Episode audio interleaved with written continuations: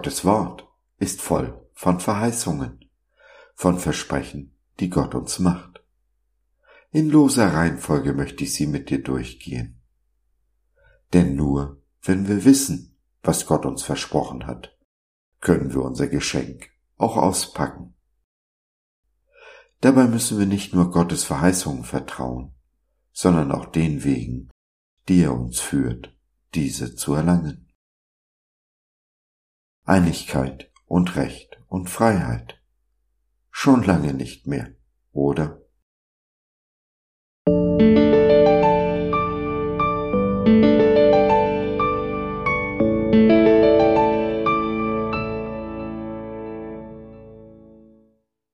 Vom Bürgerrecht. Eine Verheißung, ein Versprechen unseres Gottes. An jenem Tag werde ich euch sammeln und wieder nach Hause führen. Und dann werde ich euch einen guten Namen geben, einen Ehrennamen unter den Völkern der Erde. Mit euren eigenen Augen werdet ihr sehen, dass ich euer Schicksal wende.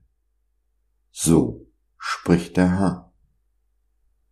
Zephania 3, der Vers 20 in der Übersetzung der Neues Leben Bibel. Diese Worte des Propheten Zephania, aufgeschrieben vor mehr als zweieinhalbtausend Jahren und gerichtet an Gottes Volk, die Kinder Israels, wurden vor 75 Jahren und vor den Augen der Welt wahr. Am 14. Mai 1948 geschah das Wunder. Der Staat Israel wurde gegründet und Juden aus aller Welt kehrten heim aus der Diaspora in ihr Land. Wir Christen haben nun, laut Paulus, Abraham zum Vater unseres Glaubens, sind damit als wilde Zweige eingepfropft in den edlen Ölbaum Israel. Israel ist sozusagen unser großer Bruder.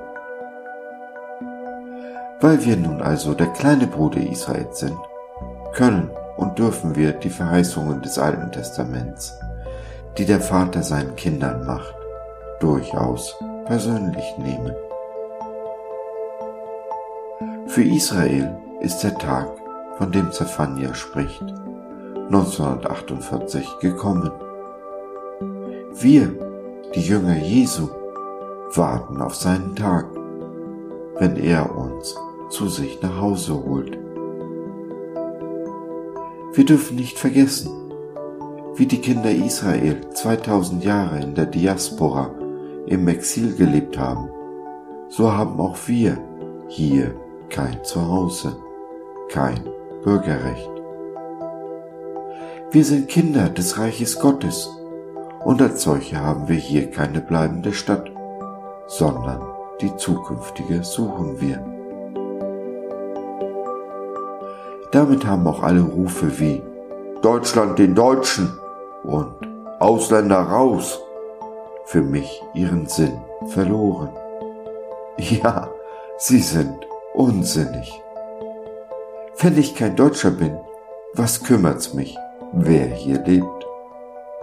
Im Gegenteil, ich freue mich an der kulturellen Vielfalt, die ich hier, ohne das Land verlassen zu müssen, erleben darf freue mich an jedem weit gereisten Mitmenschen, der hier in meiner Nachbarschaft Zuflucht gefunden hat. Und doch habe ich einen deutschen Pass. Dies gibt mir aber keinen Grund, stolz zu sein. Ganz im Gegenteil, gerade in diesen Tagen schäme ich mich dessen besonders.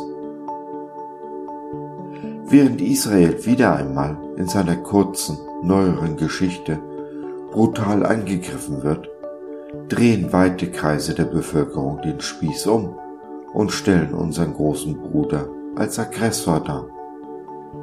Der Antisemitismus in Deutschland endete nicht mit dem Ende des Zweiten Weltkrieges. Er ist nur subtiler geworden.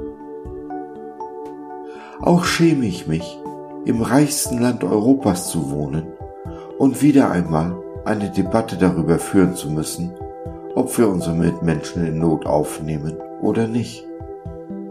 Schäme mich der Politiker, links wie rechts, die ihr Fähnchen nach der AfD ausrichten.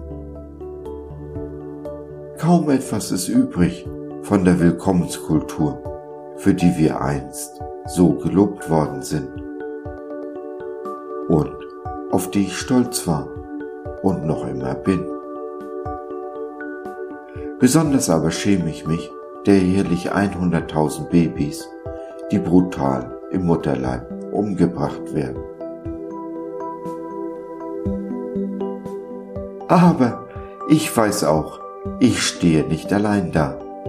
Hier, wie überall in der Welt, gibt es Menschen, die die Liebe Jesu zu ihrem Nächsten leben, ihren Mitmenschen mit Liebe, Achtung, Respekt und einem Lächeln begegnen. Und täglich werden es mehr, denn genau diese Liebe ist es, die langfristig den Hass überwindet. Ein kleines Stück Himmel hier auf diese Erde holt und mich damit ein Stück zu Hause fühlen lässt.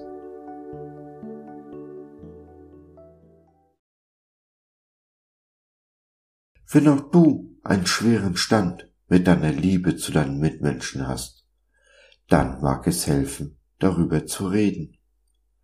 Nimm doch Kontakt mit uns auf oder nutze unser Info- und Seelsorgetelefon. Wir hören dir zu, beten für dich und mit dir und gehen die zweite Meile mit dir. www.gott.biz Glaube von seiner besten Seite.